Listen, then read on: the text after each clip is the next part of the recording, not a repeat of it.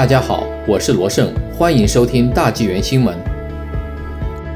联邦 C 十立法提案，网红或将受到监管。C 十立法提案原意旨在监管互联网媒体内容，后来演变成了允许加拿大广播电视和电信委员会对 YouTube 等平台上个人用户发表的视频内容进行监管，从而引发争议。联邦传承部长杰尔伯特五月九日接受媒体采访时表示。个人在线音频或视频内容，如果有足够多的追随者，将受到监管。他在当天较晚时作出更正，指个人的在线账户都不会受到监管。据 CTV News 报道，吉尔伯特在周日接受采访时解释说，虽然 CRTC 不会去监管个人用户生成的内容，但他在网上内容吸引受众方面有一定的监管权。比如，当某个账户频道有数以百万计的观众。在社交媒体上赚了很多钱，及表现得像广播公司一样的时候，我们想要做的是，这项立法应适用于广播公司或像广播公司一样行事的人。因此，如果你有一个拥有数百万观众的 YouTube 频道，而且你从中获得收入，那么在达到某个程度时，CRTC 会被要求设定一个门槛。他说，当被追问要求 CRTC 进行审查的门槛是多少追随者时，或多少广告收入时，吉尔伯特说：“政府将要求 CRTC 做决定，但对象应该是对加拿大经济有实质性的影响。” CTV News 的报道称，吉尔伯特在周日晚发来一项新的声明，做出这样的更正：使用社交媒体的个人一个人永远不会被视为广播公司，不会受到广播法中的义务或规定的约束。法案或违反《权利与自由宪章》。C 十之所以引起强烈的争议，是因为在四月二十三日，政府删除了该法案中本应豁免个人社交媒体的内容监管的部分。这意味着 CRTC 可以对 YouTube 等平台上个人用户发表的视听内容进行监管。一些互联网和言论自由专家警告说，该法案可能违反《权利与自由宪章》。吉尔伯特周日接受 CTV News 的采访。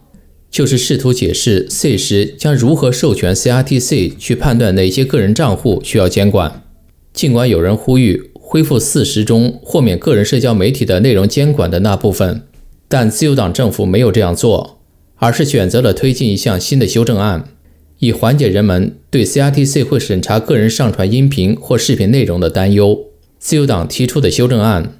概述了 CRTC 在监管在线社交媒体时拥有的权利限制。但保留了 CRTC 可以就在线的加拿大内容设立法规的权利。在过去的数周内，吉尔伯特在该立法上一直受到质疑，并面临重新设计该立法的呼声及压力。国会传承委员会周一继续对 C 十立法提案进行审查。委员会成员没有做审查及提修改建议，而是投票决定暂停逐条审查条文。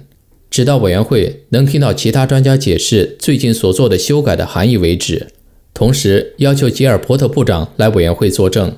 委员会还要求在恢复逐条审查条文前，